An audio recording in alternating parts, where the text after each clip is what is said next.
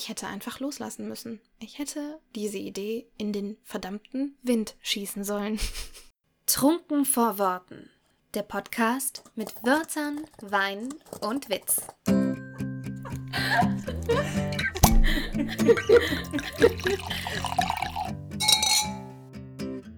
Kapitel 6 Wenn das Manuskript kippt. Jennys Entscheidung. Hallo! Eigentlich fehlt jetzt hier noch eine zweite Stimme. Herzlich willkommen zu meiner Solo-Folge von Trunken vor Worten. Ist ja etwas, was nur einmal pro Band passiert normalerweise, dass wir jeweils eine Solo-Folge aufnehmen und es ist jedes Mal aufs Neue super weird, alleine hier zu sitzen und nur mit meinem Mikrofon, also nur mit euch zu sprechen. Und Anna fehlt mir jetzt schon, aber wir schaffen das. Ich möchte dieses Solo-Kapitel ganz gerne dafür nutzen, um euch von einer ziemlich bescheidenen Entscheidung zu erzählen, die, glaube ich, die schwerste in meinem bisherigen Autorin-Dasein darstellt. Und zwar geht es darum, dass ich dieses Jahr die Entscheidung getroffen habe, den dritten Band meiner Trilogie komplett neu zu schreiben.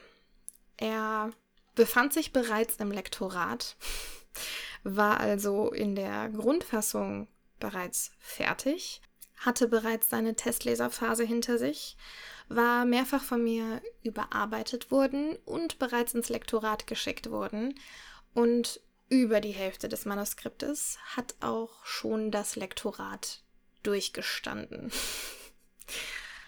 Dann kam der Punkt, an dem alles stoppte. Aber bevor ich äh, jetzt vorgreife, möchte ich euch ganz kurz zusammenfassen, was für einen Prozess der dritte Band hinter sich hat und für die ein oder andere oder den ein oder anderen von euch ein ähm, Wink mit dem Zaunpfahl sein könnte, dass ihr bei gewissen Dingen vielleicht doch genauer hinschauen solltet, beziehungsweise nicht wegschauen solltet. Ich werde sehr offen und ehrlich über meine Gemütszustände während des Entstehungsprozesses sprechen, ähm, werde auch das Feedback von ähm, Personen mit einbauen, die äh, eng in meinen Buchentstehungsprozess mit eingebunden sind und hoffe einfach durch die Transparenz ähm, alles nach nachvollziehbar für euch zu gestalten. Fangen wir quasi ganz vorne an. Denn das Grundkonstrukt des dritten Bandes entstand tatsächlich schon 2019 mit der Grundidee der Trilogie von Chasing After. Es gab damals nicht sehr viel vom dritten Band. Ich würde sagen, vielleicht ähm, Szenenskizzen von ungefähr rund 10.000 Wörtern. Ich wusste aber, wo ich mit der Trilogie hin möchte. Auch nur dadurch habe ich überhaupt erkannt, dass es eine Trilogie wird, denn ähm, so genau war das ja alles gar nicht geplant. ich als Panzer manchmal überkommen einen die Dinge einfach. Und als ich den ersten Band quasi beendet habe, der ähm, 2020 das Licht der Welt erblickt hat, im Mai, da wusste ich quasi schon recht grob, was mit dem dritten Band so passieren soll und hatte einen groben Fahrplan. Aber für einen Panzer, wie ich es bin, oder eine Panzerin, ich weiß gar nicht, gibt es da Panzer und Panzerin? war es schon recht klar, würde ich behaupten. Der Mittelteil war wie, also wie quasi der Weg zum Ziel aussieht, äh, war mal wieder absolut offen gelassen. Das ist aber sehr typisch für mich und das brauche ich eigentlich auch, um meine Kreativität auszuleben. Aber ich hatte schon eine recht klare Vorstellung. Den zweiten Band habe ich 2021 ähm, veröffentlicht. Ich habe nur ein Jahr gebraucht ähm, zwischen der Veröffentlichung von Band 1 und Band 2. Das hat aber ganz einfach daran gelegen, dass ich äh, 2021 schon eine ganze Weile in Kurzarbeit zu Hause war und so gut wie gar nicht arbeiten konnte und ähm, meine Zeit dementsprechend richtig effektiv in die Entstehung des zweiten Bandes und die Überarbeitung des zweiten Bandes stecken konnte, was ein krasser Vorteil war. Also ansonsten ähm, während meinem normalen 40-Stunden-Job plus äh, Haus und Katzen und Familie und Freunde kriege ich das nicht gebacken. Aber ähm, ja, das ist quasi zu meinem Vorteil gewesen. Und auch wenn das damals seelisch sicherlich keine leichte Zeit war, denn ich bin gerne arbeiten gegangen, ähm, hat mir der zweite Band da quasi durchgeholfen. Und natürlich sind im Prozess des zweiten Bandes auch wieder ein paar Szenen zum dritten Band entstanden. Und für mich wurde das Ganze, der ganze Fahrplan noch etwas detaillierter. Es gab ein paar mehr Zwischenstops und ich wusste quasi, wo die Reise hingeht. Dachte ich. Ich habe das Buch Anfang 2022, also dieses Jahr, ähm, beendet. Das war so im ersten Quartal und habe es dann in die Testleserphase geschickt, habe auch von allen Testleserinnen Feedback erhalten, habe das Testleserfeedback eingearbeitet und habe das Buch dann ins Lektorat gegeben. An der Stelle vorher schon mal, ich hatte noch nie zuvor ein so schlechtes Gefühl dabei, ein Projekt ins Lektorat zu schicken. Ich habe mich darauf gefreut. Ich persönlich finde den Lektoratsprozess wirklich super cool. Ich mache das unglaublich gerne. Ich freue mich immer auf das Feedback. Gut oder schlecht spielt dabei gar keine Rolle. Ich freue mich einfach auf die Arbeit am Text. Und dieses Mal hatte ich ein richtig schlechtes Bauchgefühl und ich war super nervös vor dem Urteil in Anführungsstrichen meiner Lektorin. Was ich vorher noch nie war, denn wir beide haben eine sehr gute Arbeitsbasis, würde ich behaupten. Eine sehr ehrliche ähm, Kommunikationsart und ähm, ich habe nie Kritik von ihr erhalten, die ich nicht verarbeiten oder verpacken konnte. Aber ich hatte so ein unterschwelliges Gefühl, dass ihr das, was ich ihr da geschickt habe, vielleicht nicht gefallen wird. Und auf dieses Gefühl hätte ich hören sollen.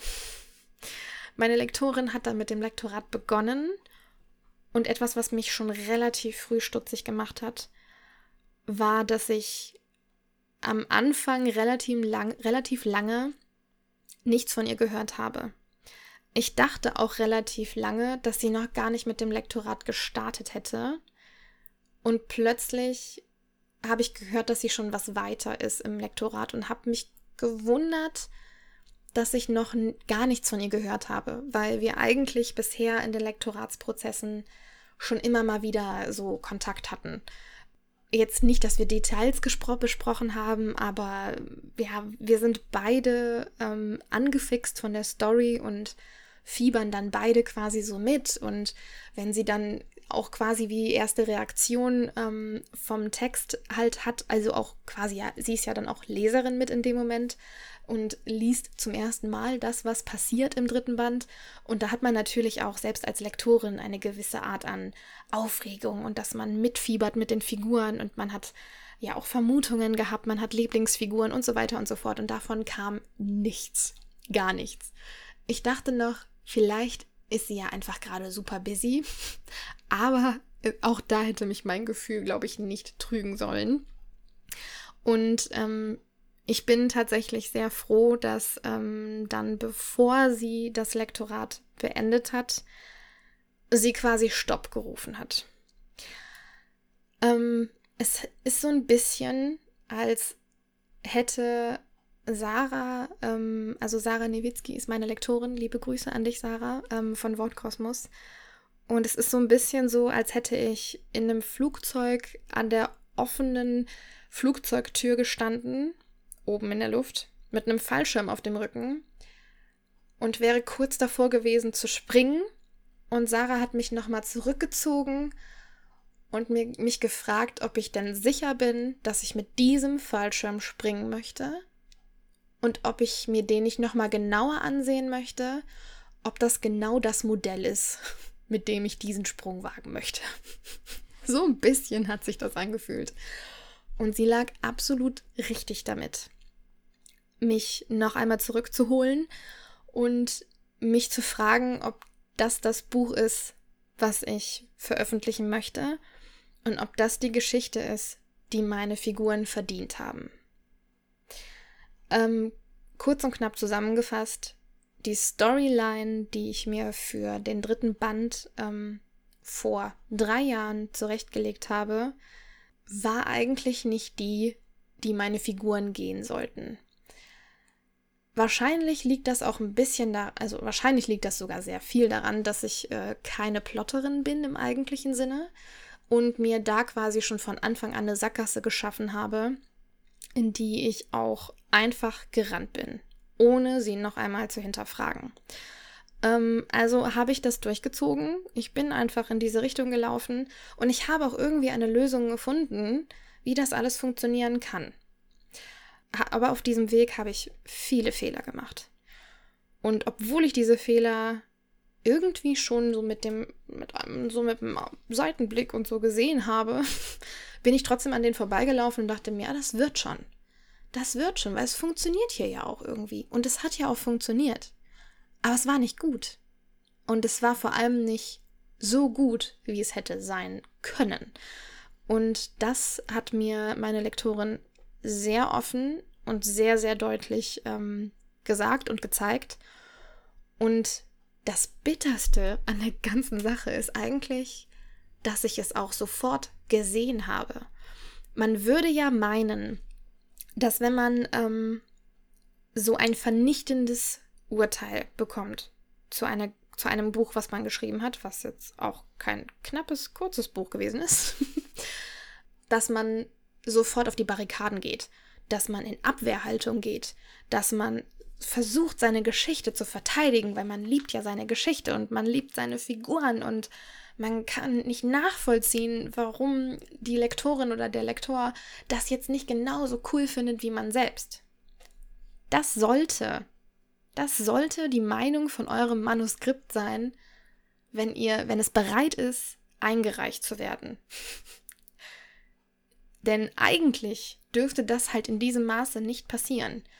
Und dass ich das sofort gesehen, also sofort erkannt habe. Ich habe sofort quasi die absolute Notbremse gezogen und habe sofort eingelenkt. Und ich bin niemand, der ein Fähnchen im Wind ist. Ich habe schon meine Meinung, ich kann schon ein ganz schöner Sturkopf sein. Auch nicht immer positiv. Aber ich habe es sofort, sofort gesehen. Und im, tief in mir wusste ich auch sofort, du wusstest es. Du wusstest es verdammt nochmal die ganze Zeit. Ich habe mich quasi selbst verarscht. Ohne Witz. Denn ich wusste die ganze Zeit, dass etwas an der Geschichte nicht stimmt. Aber ich habe das, was ich da geschrieben habe, quasi versucht so aufzubauschen und aufzuhübschen und schön darzustellen und ähm, habe es ein bisschen getuned mit meinen Testlesern, die auch allesamt positives Feedback abgegeben haben, was sicherlich auch damit zu tun hat, dass sie mir gegenüber positiv eingestellt sind, sie meinen Schreibstil an sich auch mögen. Ähm, es ist auch nicht so, als gäbe es in dem Manuskript nichts, was, was ich nicht immer noch weiterverwenden könnte oder was, ähm, was auch gut war. Aber es waren halt richtig viele Dinge, die von der Storyline her schon so viel verbaut haben, dass ähm, ich den LeserInnen, den potenziellen LeserInnen, sehr viel weggenommen habe. Was gar nicht sein muss. Was absolut nicht notwendig war. Wirklich nicht. Vielleicht werden sich viele fragen, was ich denn an dem Buch so eklatant falsch gemacht habe. Um es auch am konkreten Beispiel zu benennen, damit ihr euch ein bisschen besser vorstellen könnt, was ich mit Storyline meine, ist zum einen, ähm, ich habe, ich glaube schon in Kapitel 3 oder 4, meine Protagonistin von der Gruppe getrennt.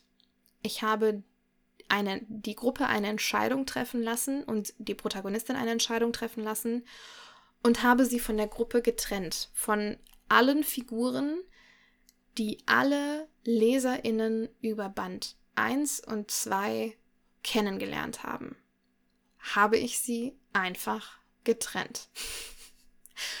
Und ich habe keine zusätzliche Perspektive mit in das Buch aufgenommen, sodass ihr die Möglichkeit gehabt hättet, zu erfahren, was die Figuren, die ihr seit Band 1 kennt und hoffentlich auch so sehr liebt wie ich, um die zu begleiten, um zu erfahren, was mit denen passiert. Ähm, ich habe quasi die Telefonleitung durchgeschnitten. Einfach so. Und euch das Fernglas auch noch aus den Händen gerissen. Und ihr hättet sie tatsächlich auch erst in den letzten Kapiteln wieder zu Gesicht bekommen. I am so sorry. Ich wirklich, ich frage mich heute wirklich, wie ich das nicht, nicht habe sehen können. Aber es war einfach eine Idee, an der ich festgehalten habe. Und ja, ich hätte einfach loslassen müssen. Ich hätte diese Idee in den verdammten Wind schießen sollen. Aber ich habe es nicht getan. Das war Fehler Nummer eins. Damit habe ich halt zum einen ganz viele Figuren mundtot gemacht und den Leserinnen die Möglichkeit genommen, mehr über sie zu erfahren. Was ich als nächstes gemacht habe, ist an Grausamkeit fast nicht zu übertreffen. Doch, von der Frau Connelly ist es immer auf jeden Fall zu übertreffen, aber trotzdem, es war nicht gerade fair. Und zwar bin ich in der Zeit, in der ich den Mittelteil ähm, des dritten Bandes geschrieben habe, persönlich durch eine sehr, sehr bescheidene, private, stressige Zeit gegangen. Alle kennen das, es kommt immer alles auf einmal.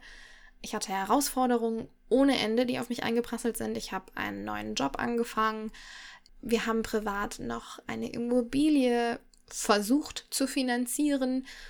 Heute hat es mittlerweile auch geklappt, aber es war ganz ehrlich, es war ein Prozess über locker anderthalb Jahre.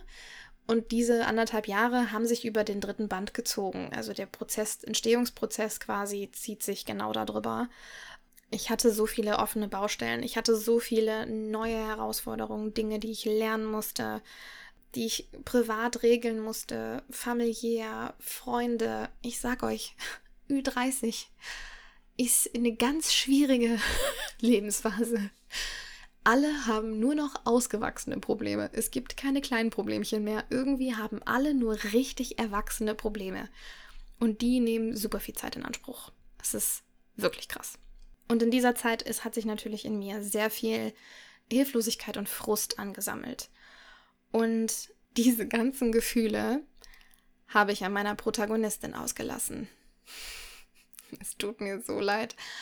Ich habe sie ganz, ganz oft gegen Wände laufen lassen, mit Anlauf.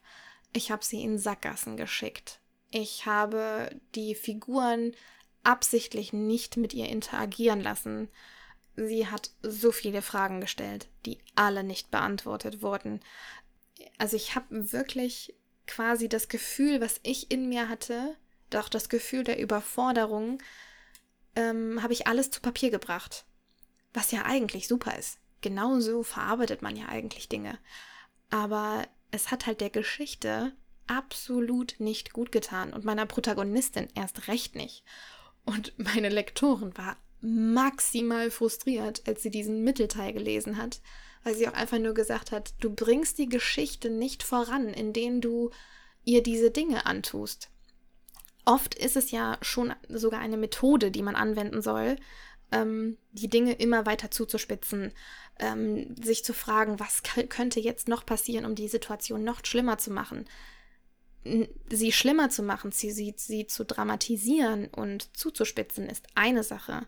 Aber sie aussichtslos zu machen und Handlungen damit auch einfach Wert, also ihren Wert zu nehmen und ihre Sinnhaftigkeit zu nehmen, weil es ja nachher quasi keinen Effekt hatte, wenn nichts, gar nichts funktioniert. Wenn nichts einen Effekt hat, warum gab es diesen Handlungsstrang dann? Und ja, es war so ein bisschen ein Abbild von dem, wie halt so mein Privatleben ausgesehen hat in der Zeit. Ich habe halt, ich habe mich so gefühlt, als würde ich gegen Windmühlen kämpfen und habe das halt einfach am Manuskript ausgelassen. Und ganz ehrlich, das möchte keiner lesen. Also, auch wenn es meinen Testleserinnen gefallen hat, grundsätzlich, war die Euphorie trotzdem nicht so groß, wie sie hoffentlich nach der neuen Version sein wird. Drückt uns allen die Daumen, dass das so passiert. Ich habe ja gerade schon mal gesagt, dass ich mich nicht dagegen gesträubt habe und dass ich sofort eingelenkt habe. Ähm, damit möchte ich gerne dazu kommen, wie ich grundsätzlich mit der Situation umgegangen bin. Denn natürlich ist so ein Feedback und der Vorsch also der direkte Vorschlag, der auch ähm, von meiner Lektorin direkt kam, vernichtend. Wenn dir die Lektorin vorschlägt, dass den Plot so eklatant zu ändern, ähm, so große Änderungen am Manuskript vorzunehmen, wo du ganz genau weißt, ganz viele Szenen wirst du nicht mehr gebrauchen können, wenn du das an das und das anpasst. Das ist, äh, das tut weh. Gar keine Frage. Ich weiß, dass Sarah jetzt wahrscheinlich gerade zu Hause sitzt und den Kopf auf die Tischplatte fallen lässt, denn sie hatte ein schlechtes Gewissen des Todes. Und ich bin halt trotzdem unfassbar dankbar, dass sie ähm, mir das halt so offen vermittelt hat. Denn vielleicht hätte ich mit kleinen Änderungen irgendwie noch versucht, die Energie, die ich in das Buch gesteckt habe, bis dahin zu retten. Aber wen hätte das glücklich gemacht? Ganz ehrlich. Weder mich mit dem Endergebnis nachher, noch die Leserin mit dem Endergebnis nachher. Und ganz bestimmt nicht meine Figuren.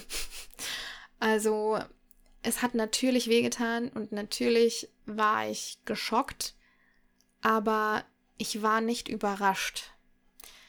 Und ich glaube, das war schon Zeichen genug. Ähm, ich habe mir dann auf jeden Fall auch ein paar Stunden genommen, darüber nachzudenken. Ich habe ihr sofort ähm, das Feedback gegeben, dass ich ihr für das Feedback danke und dass es wohl darauf hinauslaufen wird, dass ich einiges anpassen werde. Also mir war sofort klar, dass äh, das keine kleinen Baustellen sind, sondern sehr große Baustellen.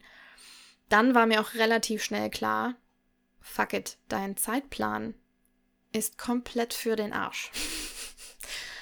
Sorry for language, aber es ist de facto so, man hat natürlich, wenn man im Lektorat steckt, schon einen groben Plan, wann das Buch veröffentlicht werden sollte. Ich hatte überall kommuniziert, dass 2022 der dritte Band kommt. Unterm Strich kommt dieses Jahr gar kein Buch von mir auf dem Markt. Das ist etwas, mit dem muss ich auch erstmal selber irgendwie klarkommen. Es ist aber nun mal leider das Ergebnis von einem sehr stressigen Jahr und einer sehr nachlässigen Handlungsweise von mir. Das ist leider so. Ich habe mir halt auf jeden Fall erstmal die Zeit genommen, das Feedback sacken zu lassen, es in mir arbeiten zu lassen und einfach erstmal die Gefühle, die dann kommen, zuzulassen.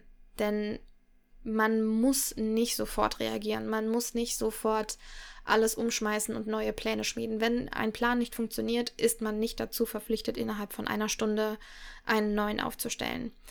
Auch die Zeit sollte man sich selber halt auch einfach geben. Es äh, je nachdem, wie unterschiedlich die Pläne waren, wie ausgearbeitet sie schon waren, wie weitreichend äh, sie schon ähm, kommuniziert wurden. Es macht einfach Sinn, sich Zeit zu nehmen.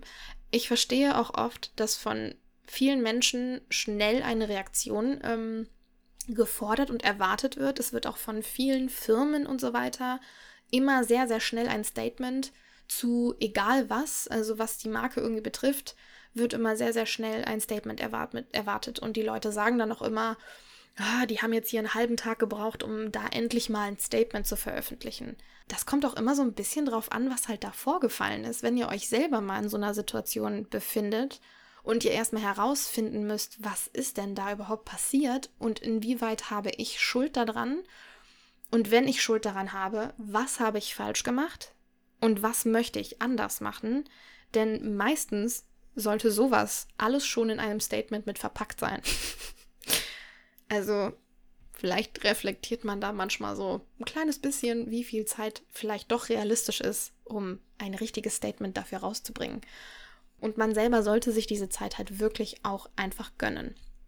Denn letztendlich war ich geschockt. Ich war nicht überrascht, geschockt. Und dieser Schock hat natürlich trotzdem sehr viel in mir losgetreten. Denn eigentlich habe ich es ja die ganze Zeit schon erahnen können, habe es aber erfolgreich ignoriert. Und ähm, in dem Moment, in dem es aber Sarah quasi laut ausgesprochen hat und mir unter die Nase gerieben hat, hat, ähm, habe ich ja auch erkennen müssen, dass es schon die ganze Zeit da war. Das ist ja nichts, was meine Lektorin sich ausgedacht hat, sondern dieser Umstand entstand vorher schon aus meiner Feder. Und eigentlich war er auch vorher schon da. Ich habe mich nur bewusst dafür entschieden, dran vorbeizugucken. Also mir ging es schlecht, ganz ehrlich. Natürlich ging es mir schlecht. Ich bin meistens eine recht gefasste Person. Mir war auch klar, dass das jetzt keine lebensverändernde Entscheidung ist. Ähm, daran wird keiner sterben und ähm, auch der finanzielle Schaden hält sich in Grenzen. Der finanzielle Schaden ist vor allem von mir finanzierbar. Es ist nichts, was mich jetzt in den Ruin treibt oder um, um ein Jahr zurückschmeißt oder dergleichen. Und diese Dinge für sich irgendwie klar im Kopf zu einmal zu manifestieren, hat auch geholfen, nicht auszuflippen, sondern einfach das Problem als das zu sehen, was es halt ist, aber auch seine Grenzen zu sehen. Und es hatte Grenzen. Nachdem ich sacken lassen habe und quasi im Auto nach Hause gefahren bin, habe ich meinen beiden Kolleginnen Marie und Anna eine Sprachnachricht geschickt und mich ausgeheult. Ich habe ernsthaft in der Sprachnachricht geweint. Sehr tragisch sehr dramatisch. Und habe in der Sprachnachricht dann, indem ich davon erzählt habe, was passiert ist und was das für Folgen jetzt haben wird, schon sehr viel selbst reflektiert und war sehr schnell sehr wütend auf mich selbst, auch ein bisschen auf mein Umfeld, weil man ja immer so ein bisschen diesen, dieses Gefühl hat, wenn, auch wenn ich es nicht sehen konnte, warum habt ihr es denn nicht gesehen? Es ist ja immer so ein bisschen, man will ja auch gerne mal gerettet werden. Und mein Umfeld hat mich nicht gerettet. Aber ganz ehrlich, vielleicht habe ich sie auch nicht sehen lassen, dass ähm, ich gerettet werden möchte oder dass ich Unterstützung benötige, weil ich ganz gut darin bin, souverän zu wirken und als hätte ich einen Plan. bei mir ist es eh immer so ein Mix aus Planung und Spontanität. Und meine Freunde haben auch oft nach dem Buchprojekt gefragt. Die supporten mich auch alle super gut. Aber ich weiß noch, wie Anna es in einem Gespräch zu mir gesagt hat. Sie hat gesagt, dass ich, wenn man mich darauf angesprochen hat, nicht viel preisgegeben habe und auch relativ schnell das Thema gewechselt habe. Was auch wieder ein Indiz dafür war, dass ich mich eigentlich mit der Form der aktuellen Geschichte nicht wohlfühle. Denn wenn es etwas ist, was wir gerne machen, dann ist es in unseren Geschichten zu schwelgen und miteinander das so richtig zu sezieren und drüber zu sprechen. Und gerade mit Anna habe ich auch schon oft über diverse Buchideen lange gesprochen in unserem Schreiburlaub und so weiter. Und wir, wir arten dann richtig ins Philosophieren aus und so. Das ist äh, total toll, wenn man das zusammen machen kann. Und ich kann das tatsächlich auch mit einigen von meinen Freunden. Aber auch das habe ich nicht wirklich mit mir machen lassen. Also ich habe relativ schnell dann so galant, ja, nee, läuft und und, und habe so vom Zeitplan erzählt, aber ich habe nie von der Geschichte erzählt. Und das hatte keine Spoilergründe, ganz ehrlich, sondern das hatte wahrscheinlich da schon den Grund, dass ich es eigentlich nicht gefühlt habe. Also an der Stelle muss ich auch noch mal direkt, ähm, direkt, ein paar Minuten später, ein großes Lob an Anna und Marie aussprechen, die mein absolutes Auffangnetz äh, in dem Moment waren. Ähm, ich habe mich vor allem auch direkt an sie an die beiden gewendet, weil sie auch in ihrem Autorinnenleben schon schwere Entscheidungen treffen mussten, was ihre Geschichten betrifft und sie nachvollziehen können, wie schmerzhaft das sein kann und wie schwer und sie da mit mir auch schon drüber gesprochen hatten und ich mich da dann einfach sehr wohl gefühlt habe und auch in der Position gefühlt habe, mich da quasi zu diesem Thema voll zu öffnen und einfach genau das zu sagen, was ich denke, ohne etwas erklären zu müssen, weil die beiden halt einfach genau die gleiche Welt leben. Das macht es sehr einfach nachzuvollziehen, wo der andere gerade durchgeht. Und das haben die beiden ähm, auch absolut sofort verstanden und waren äh, auch sofort da obwohl wir räumlich voneinander getrennt sind. Ähm, wir haben dann abends noch direkt geskypt und ähm, miteinander darüber gesprochen und was dann passiert ist, ist schon fast irgendwie so ein bisschen magisch, weil ich quasi morgens früh bis mittags irgendwann, da hatte ich so dann, da war so der Zusammenbruch und so der Stopp und so verdammt, nichts davon, was du geplant hast, wird funktionieren und du musst alles anders machen und dann hat, ich meine, als der Stein einmal ins Rollen gegangen ist in meinem Kopf, war mir auch irgendwann klar, das werden keine kleinen Änderungen. Das wird richtig, richtig viel Arbeit. Und auch ich habe dann auch die ersten Einfälle, die ich dann hatte, äh, direkt an Sarah geschickt und sie meinte aber auch direkt, aber dir ist schon klar, dass das nicht reichen wird. Und das ist auch so, absolut. Auch in dem Moment, wo ich schon diese kleinen Einfälle hatte, alleine weil sie bestimmte Dinge angemerkt hat im Text, ähm, in der Storyline, wo ich sofort kleine aufblitzende Ideen hatte, was ich anders tun könnte. Das war so, das war wirklich, als hätte mich einer wachgerüttelt, als hätten, als wäre meine Kreativität die ganze Zeit irgendwie erdrückt worden von diesem ganzen, von dieser ganzen Last, von der ganzen Arbeit, von dem ganzen Frust ich habe sie eigentlich irgendwie gar nicht so richtig gespürt und dann hat jemand gesagt, ey, was du da produ produziert hast, das ist nicht das, was du produzieren könntest und hat mich so richtig gerüttelt und geschüttelt und dann ist die Kreativität wieder aus mir rausgefallen oder sie ist wieder nach oben, hat sich wieder nach oben gekämpft. Ich weiß es nicht. Also es war so ein bisschen, man muss einmal auf dem Boden ankommen, um ähm, wieder zu sehen, wo oben ist. Und ich habe sofort gesehen, ich habe abends, wie gesagt, noch mit ähm, Anna und Marie geskypt. Und während ich den beiden dann nochmal erzählt habe, was ich alles falsch gemacht habe, was ich, ähm, in welche Richtung ich meine Protagonistin hätte niemals schicken sollen, hatte ich sofort Lösungsvorschläge. Und die habe ich den beiden auch einfach sofort an den Kopf geworfen. Die beiden haben auch netterweise sofort gesagt, auch wenn du uns jetzt spoilerst, fuck off sag einfach, was, ne, sag einfach, was passiert wäre, sag einfach, was deine Gedanken dazu sind. Ich habe quasi in dem Gespräch, in dem ich denen die Probleme erzählt habe, sofort Lösungen parat gehabt. Der, am gleichen Tag.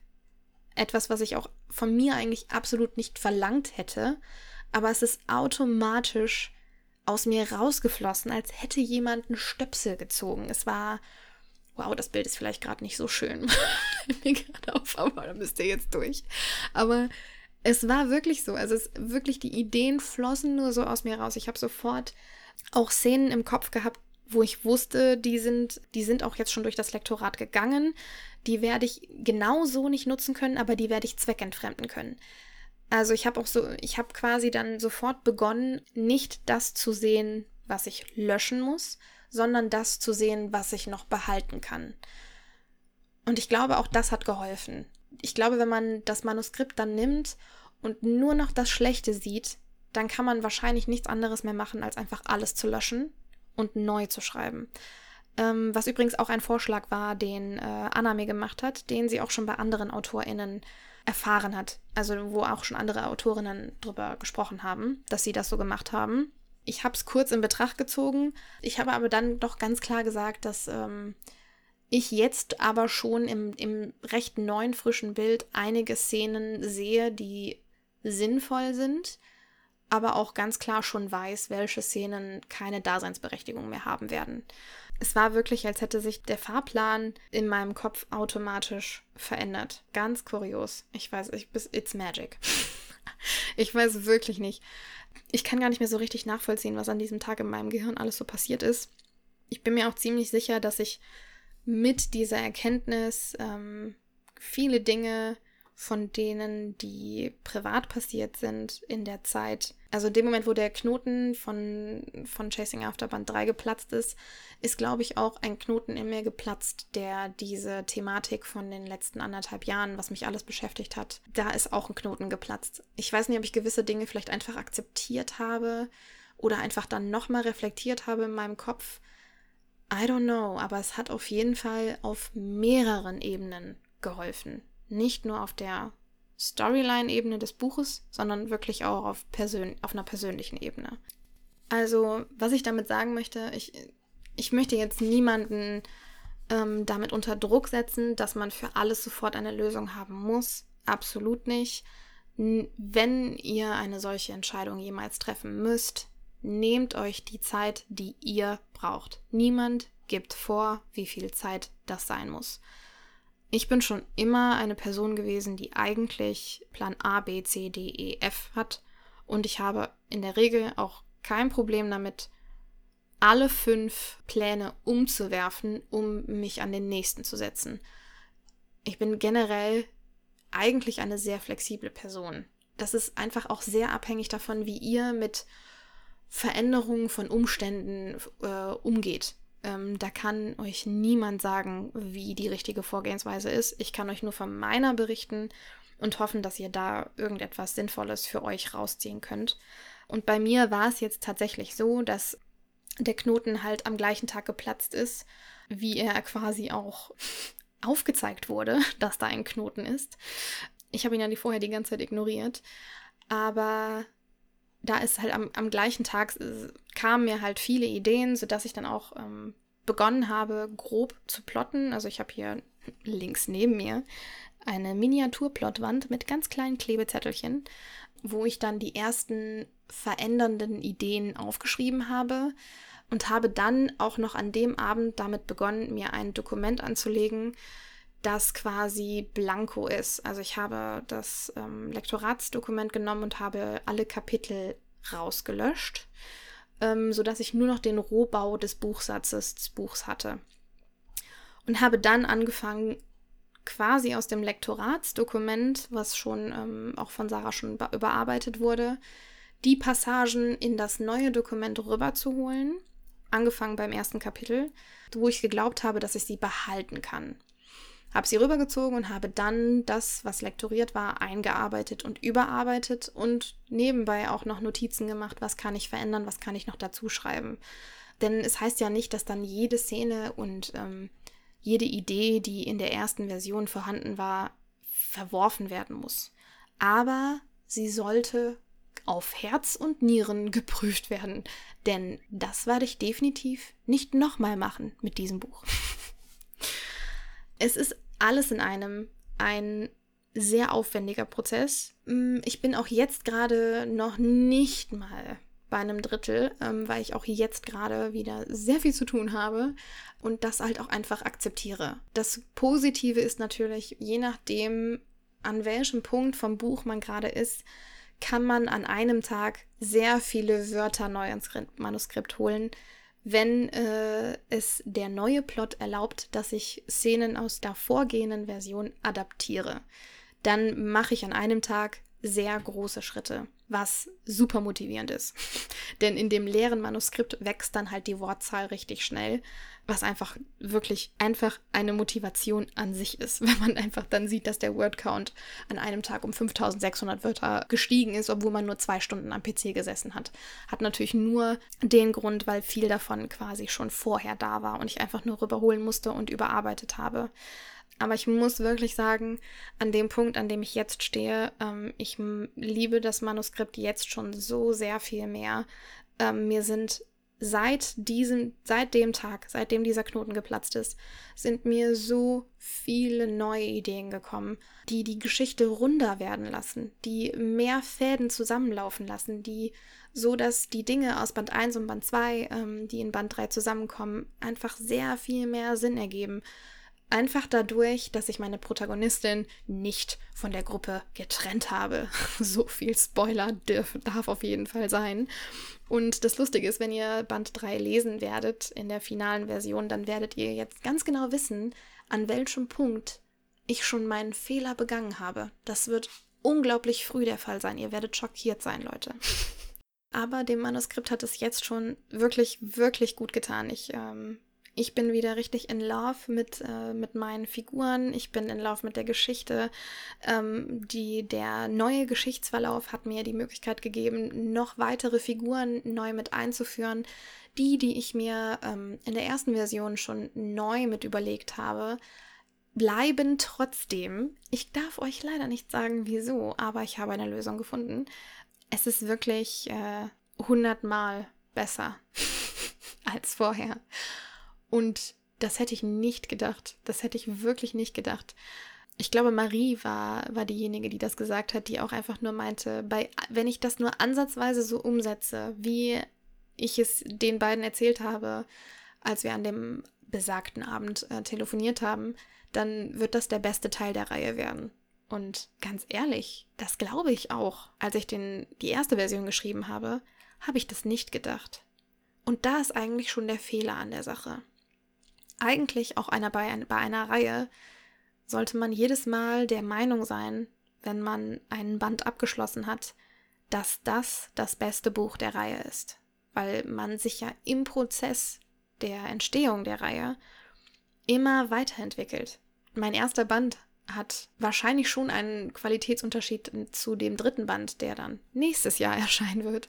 Leute, ich gebe Gas. Ich werde mir Mühe geben, schnell zu sein. Ich habe auch schon einen neuen Lektoratstermin und ich werde mir alle Mühe geben, den einzuhalten. Aber nur, wenn meine Geschichte es erlaubt. Aber ich gehe davon aus. Und Anna und Marie haben mir netterweise auch ihre Unterstützung angeboten, dass sie ähm, nochmal ein Power Read über die finale Version machen werden, sodass ähm, ich mit einem sehr guten Gefühl ins Lektorat gehen kann. Aber tatsächlich habe ich jetzt schon das Gefühl, mit einem sehr viel besseren Gefühl ins nächste Lektorat zu gehen. Einfach weil ich jetzt schon mit dem, was sich jetzt schon verändert hat und mit dem, was ich noch geplant habe für die fortlaufende Geschichte, so viel glücklicher bin. Vielleicht ist dieser Podcast doch einfach nur ein riesengroßes Dankeschön an Sarah Newitzki. ich glaube, das war sogar ein ganz gutes Schlusswort. Wie gesagt, es ist ein, also es ist wahrscheinlich die schwerste Entscheidung, die ich je getroffen habe in meinem Autorinnenleben, aber vermutlich auch die beste. Ist das kurios? Es ist so. Es ist so.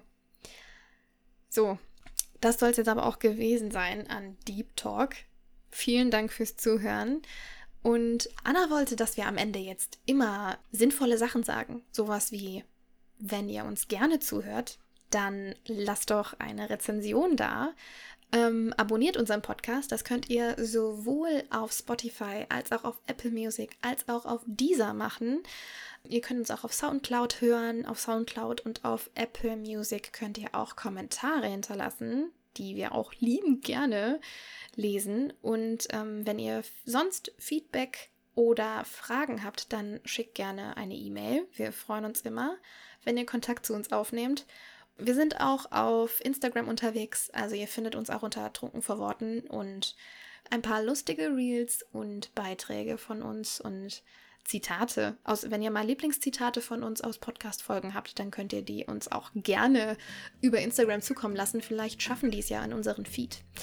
So, jetzt wünsche ich euch aber noch eine schöne Putzsession, Autofahrt, einen entspannten Nachmittag, Abend, einen guten Morgen und ja, wir hören uns. Tschüss. Danke fürs Zuhören und wir verabschieden uns mit einem Portfolio der schönsten Momente. Hier ein paar Outtakes. Vier Seiten Notizen. Ich weiß nicht, wann ich das letzte Mal vier Seiten Notizen gemacht habe. Das absolute super krasse Gegenteil von der Frau Connelly. Ganz klein schreibt und super sauber so viele Buchstaben auf eine Seite. Dafür brauche ich locker fünf oder sechs Seiten, glaube ich.